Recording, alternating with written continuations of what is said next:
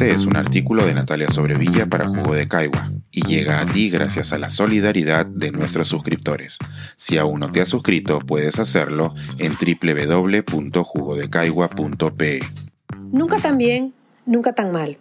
El recuento de una visitante asidua y comprometida.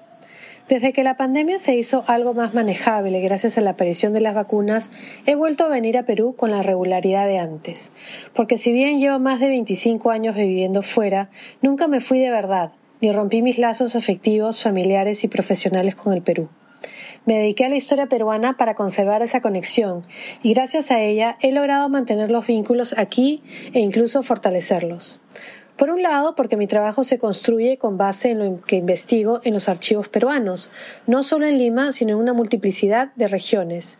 Y, además, porque la vida académica me da mucho tiempo cuando no enseño para pasar temporadas aquí escribiendo e investigando. Esta posibilidad y elección de vida de ir y venir permanentemente me ha permitido observar los cambios en mi país desde la perspectiva particular que ofrece la cercanía de conocer el medio y venir con frecuencia, pero con el beneficio de la distancia, de no estar realmente inmersa en el día a día. A ello se le suma la ventaja adicional de que durante todos estos años he viajado por casi todo el Perú, haciendo proyectos de investigación, lo cual me ha permitido observar que lo que se ve desde Lima no es siempre lo mismo que se ve desde otras ciudades y realidades. Una de las constantes que he observado es que las cosas nunca han estado tan mal como parecen, pero, de la misma manera, tampoco han estado tan bien como se ha imaginado. Cuando emigré a mediados de los 90, a inicios del segundo gobierno Fujimori, la narrativa del éxito del país era ensordecedora. Era comprensible después de más de una década de horror, caos político y desmadre económico. Pero las cosas tampoco estaban tan bien. Cuando viajé a Posuso en 1995, atravesando por tierra el país, vi los amargos estragos de la guerra y las heridas que, a las que le faltaba muchísimo por cauterizar. Entre fines del 99 y comienzos del 2001 viví en el Perú mientras hacía mi tesis doctoral y fui parte de la vorágine que llevó al final del Fujimorato. Observé cómo renacía la esperanza de que el país podría cambiar para mejor. Pasé estancias prolongadas en Cusco y en Arequipa. Vi cómo se vivió el proceso fuera de Lima y experimenté el golpe económico de la larga y profunda recesión de ese momento. A inicios del milenio pasé mucho tiempo aquí mientras escribía la tesis. Estuve en Cajamarca y en el 2003 me quedé por tres meses. Fue entonces cuando me fui dando cuenta de que a pesar de los lamentos constantes de que el país estaba en lo más profundo del pantano, poco a poco las cosas parecían mejorar. Al mismo tiempo que se quejaban, los peruanos comenzaban a consumir más y el boom de la gastronomía empezaba a convertirse en una bola de nieve, lista para arrasar con todo y convencer a mis compatriotas de que saldríamos del subdesarrollo a punta de anticuchos y arroz chaufa.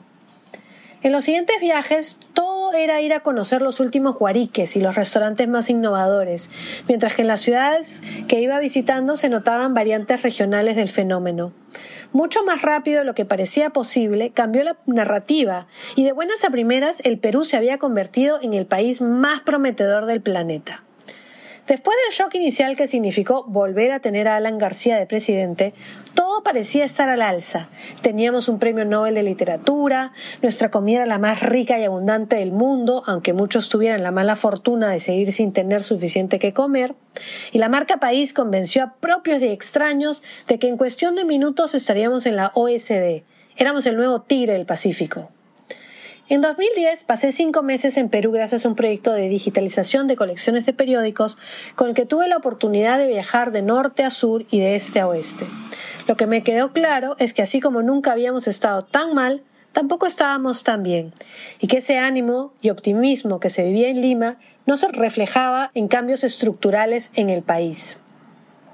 Las elecciones del 2011 fueron un remesón.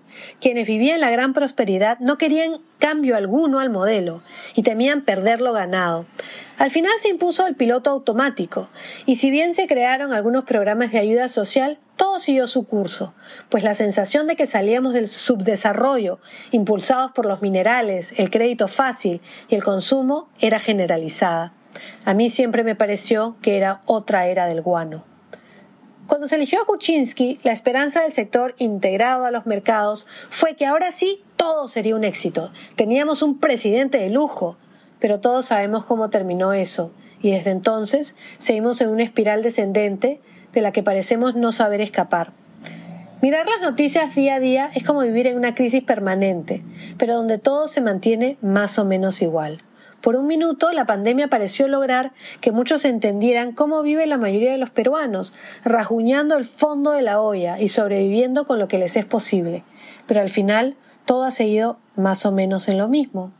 Siempre me dicen, tú no sabes nada porque no vives acá, como si por mi residencia oficial no me importara ni me preocupara lo que ocurre en mi país. Pero no es así. Nuevamente, y como desde hace tiempo, noto que así como nunca estuvimos tan mal, tampoco estuvimos tan bien, empantanados en un lugar del que, al parecer, no nos movemos nunca. Quizás ser peruano sea vivir en un limbo, en ese ir y venir del que yo tampoco he querido salir. Este es un artículo de Natalia Sobrevilla para Jugo de Caigua y llega a ti gracias a la solidaridad de nuestros suscriptores.